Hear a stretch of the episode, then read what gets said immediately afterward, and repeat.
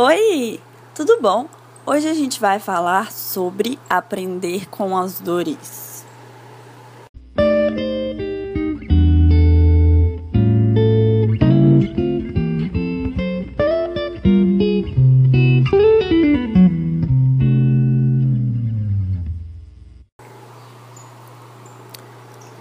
Então, gente, hoje a gente vai falar sobre aprender com as dores. E o tema mesmo é aprendendo com as dores. E é, eu queria dizer que algumas pessoas estão comentando que os áudios demoram.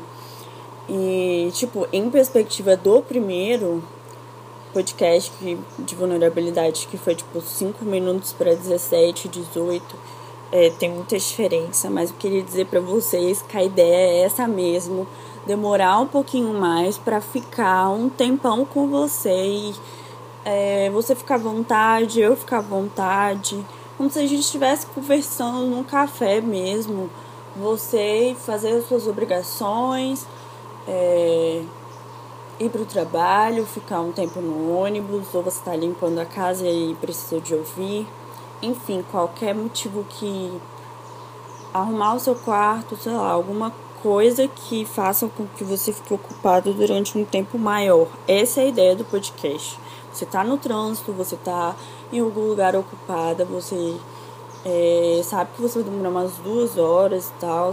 E aí tira, tipo, 10 minutinhos, gente, pra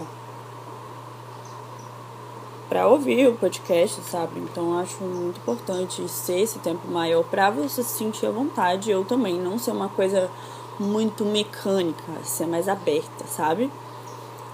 E hoje a gente vai falar sobre aprender com as dores. Primeiro eu vou falar sobre o acesso das minhas redes sociais.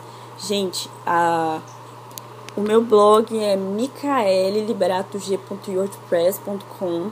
Sempre fica na descrição do podcast e também é, sempre no blog tem todas as indicações para vocês, os links de pessoas, inspirações que eu tô fazendo nos, das últimas vezes. Então é isso. É Micaele com um K, E, dois L's e Y Liberato só com um T G normal, não G E, G normal. Igual tem muita gente que pensa que é G com E é, na hora de entrar no blog. Enfim, WordPress, W-O-R-D, mudo, de mudo, gente, press.com, press com dois S, tá bom? É, e o o meu Instagram eu comento muito, eu coloco muita enquete, eu coloco muita coisa do podcast por lá. Lá é o maior ponto de comunicação que tem.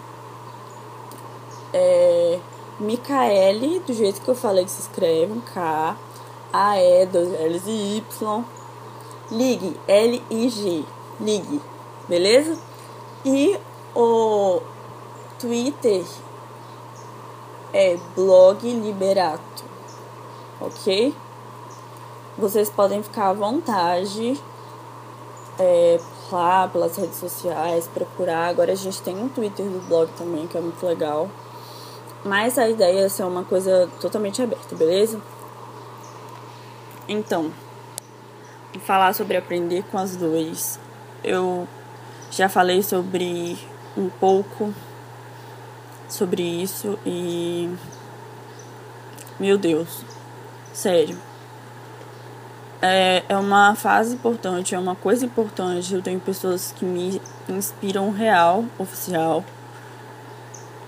E isso é muito, muito bom. Muito bom, gente, muito bom. Então, falar sobre as dores, que é uma coisa que não é fácil. Blog Liberato, o Twitter, tá? blog com B maiúsculo. Eu vou deixar tudo na descrição para vocês no blog também. No post. Que agora toda vez tem post no, no blog sobre o podcast. Mas enfim. é, falando sobre as dores e aprender com elas. eu tenho ouvido muitos podcasts da Bruna, inclusive eu vou deixar ela como indicação um pouquinho mais à frente. Mas é para vocês terem uma ideia de que já pararam para pensar que cada vez que a gente tá passando por um momento difícil, uma dificuldade, uma tentação, algo que nos tira do lugar e nos tira de nós mesmos, para a gente parar e observar os detalhes menores da vida, é algo que tira a gente do sério, mas ao, tempo, ao mesmo tempo faz a gente crescer de uma maneira absurda. E isso é uma das maiores vantagens das dores. Por mais difíceis que elas possam ser, elas sempre ensinam alguma coisa. E a gente sempre se torna mais forte depois que sai da fornalha, sabe? Eu acho isso uma loucura porque os anos em que eu mais fui esticada espiritualmente, mentalmente, foram os meses e anos que eu mais sofri com dores. Isso eu não falo fisicamente, eu falo mentalmente e espiritualmente. São dores que me faziam louca, sabe? Me faziam tirar do lugar e perceber que realmente tinha alguma coisa errada. E aí nesse tempo eu parava tudo. É, e sabe aqueles dias bads assim que você não sabe porque você tá triste, só é onde que tipo foi a gota d'água e que te deixou fora do lugar. O importante é você tirar o dia para você, você ver suas coisas favoritas, filmes, séries, livros, se desligar totalmente das redes sociais, que é um lugar que realmente te deixa um pouco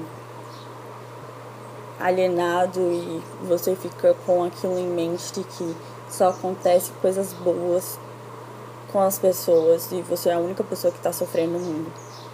Aí, gente, não se enganem é muito bom ficar fora das redes sociais e eu, se vocês perceberem no Instagram, por exemplo, ou no Twitter, eu tento ser o mais vulnerável possível, mas ainda não sou 100% autêntica, porque é algo que é muito difícil você ser vulnerável para todos. Tanto para aquelas pessoas que querem ver o nosso bem, quanto aquelas que querem nos prejudicar, sabe? Isso é, é conflitante, mas é um conflito porque te tira do lugar. Mas sempre que eu tô assim, eu faço coisas que eu não faço nos dias comuns. Eu não tenho percepções que eu tenho nos dias que eu tenho as dores. Tipo, teve uma amiga minha que me marcou uma vez no Instagram que ela falou que eu não sei se ela colocou no direct e me mandou. Que falou que eu amo esses rolês de autoconhecimento. E real, gente, eu era uma pessoa que não gostava até eu passar por dores e processos e ver que eu precisava totalmente disso. E na postagem era até sobre se autoconhecer, ficar em meia natureza, jardinagem, e aí tinha várias formas que a pessoa fazia de extravasar, entre aspas, não sei se esse seria o termo correto, mas de encontrar sua pró própria autenticidade, sabe? Sua própria sinceridade, plenitude. Não sei se essas são as palavras certas para falar o que a pessoa queria dizer, sabe? Mas é só vivendo que a gente aprende. E eu parei para pensar ontem e essa semana que eu tenho aprendido muito e eu vi que realmente eu não sou tão sensível quanto eu sou nos outros dias, enquanto eu não sofro as dores.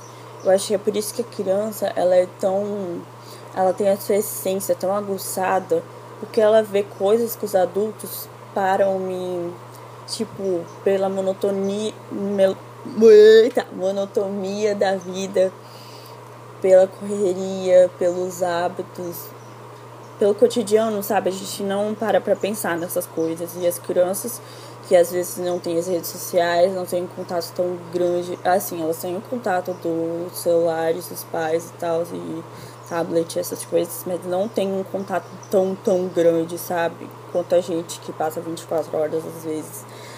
É, ou, tipo, nossa vida é toda baseada nisso, sabe? Elas não ouvem música, elas não têm é, essa sensibilidade. Elas têm uma sensibilidade, na verdade, muito maior do que a gente. E a gente só tem essa sensibilidade é, quando a gente tá mal. Eu, por exemplo, sou muito assim. E eu vi que, tipo, teve um dia que eu tava muito mal, eu não sabia o porquê eu estava, eu só sei que eu fiquei. Sentei uma na minha escrivaninha e fiquei olhando pro céu. E tipo, quando eu fico assim, eu perco vontade súbita de mexer nas redes sociais e sei lá das outras coisas. Eu só olhei assim pro céu e fiquei contemplando as nuvens e as paisagens, a paisagem. E depois eu fui tentar escrever algo do tipo e quando eu olhei de novo já estava escuro, o céu já estava já tava dando umas 6 horas da tarde, eu olhando assim. Quando eu tô meio assim, eu gosto de caminhar, eu gosto de pensar, eu gosto de escrever, eu gosto de fazer coisas que me tirem do lugar, sabe? Que me façam entender o que eu tô sentindo de fato e tentando entender o porquê eu estou sentindo aquilo. E na psicologia a gente aprende muito isso. Então é muito bacana ver o quanto a gente cresce e além disso, não é só com não, não é só com a paisagem que eu olhava, eu sentava na cozinha, no cantinho assim, perto da porta onde a minha minha cachorrinha passa, sabe? E passei era carinho nela e tal, e olhando assim, caraca, eu não faço isso nos dias comuns, velho. Não faço mesmo. Será que isso tá certo? Será que não se sensibilizar de uma forma em que. Como se a gente não tivesse sentindo a dor nesses dias? Porque a gente só tem essa, sensibilidade quando a gente tá mal. Porque a gente só consegue ver as coisas simples da vida quando a gente tá assim. A gente precisa de ter a praticidade ou a prática ou o hábito, rotina de anotar essas coisas, de parar uma hora do nosso dia e ver todas as coisas boas que aconteceram mesmo nas dores, que é muito louco e difícil, porque, nossa, é, por exemplo, eu já falei isso no último podcast sobre a gratidão e coloquei, e se você não ouviu e quiser lá dar uma olhadinha, mas caraca, eu parei pra ver que o jogo do contente que a Poliana fazia, por exemplo, é uma coisa que a gente tem que fazer mais, sabe? Mas de uma forma também, pega um caderninho e começa a anotar as coisas boas que aconteceram no seu dia, mesmo sendo um dia intenso e ser um dia desgastante, ser um dia que a gente não consegue ver as coisas boas, mas aí a gente vai estando e vê, caraca, olha o tanto de coisas boas que aconteceram mesmo nessas dores todas. O que é muito, muito louco. Mais real. E que mexe com a gente. Faz a gente crescer.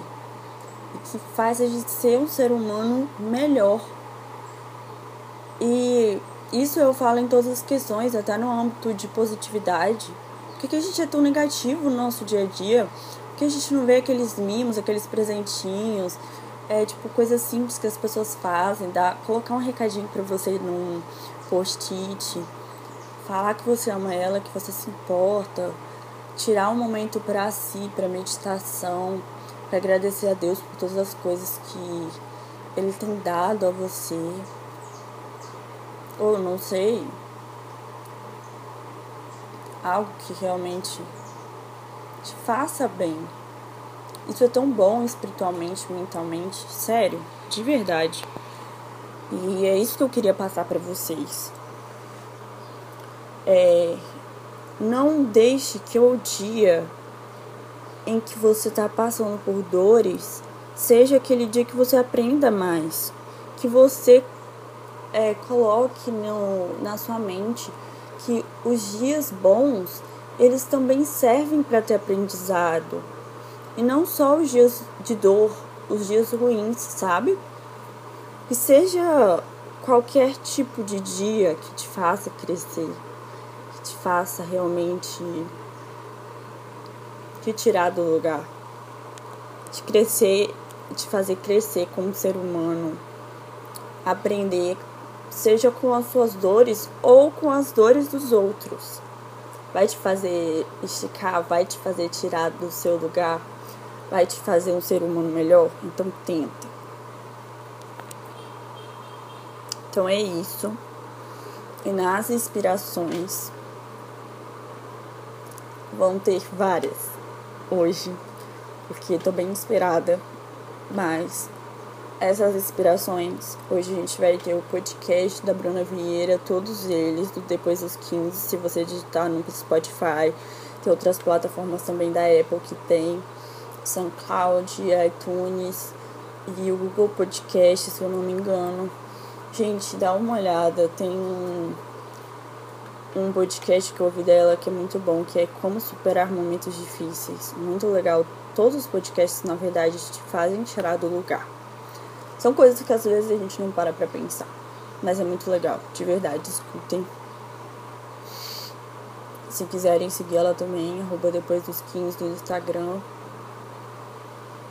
É, gente, as duas músicas para fechar o. Duas não, três. Três músicas.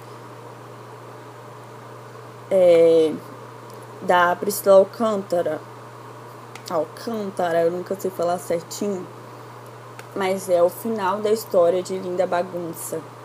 Que são quatro, então, gente, fazer quatro inspirações. Mas para vocês entenderem certinho o final da história da Linda Bagunça, 188 é um áudio que ela coloca antes das duas músicas, Linda Bagunça e Final de História, que é sobre 188 é o número do Disque Ajuda sobre prevenção ao suicídio.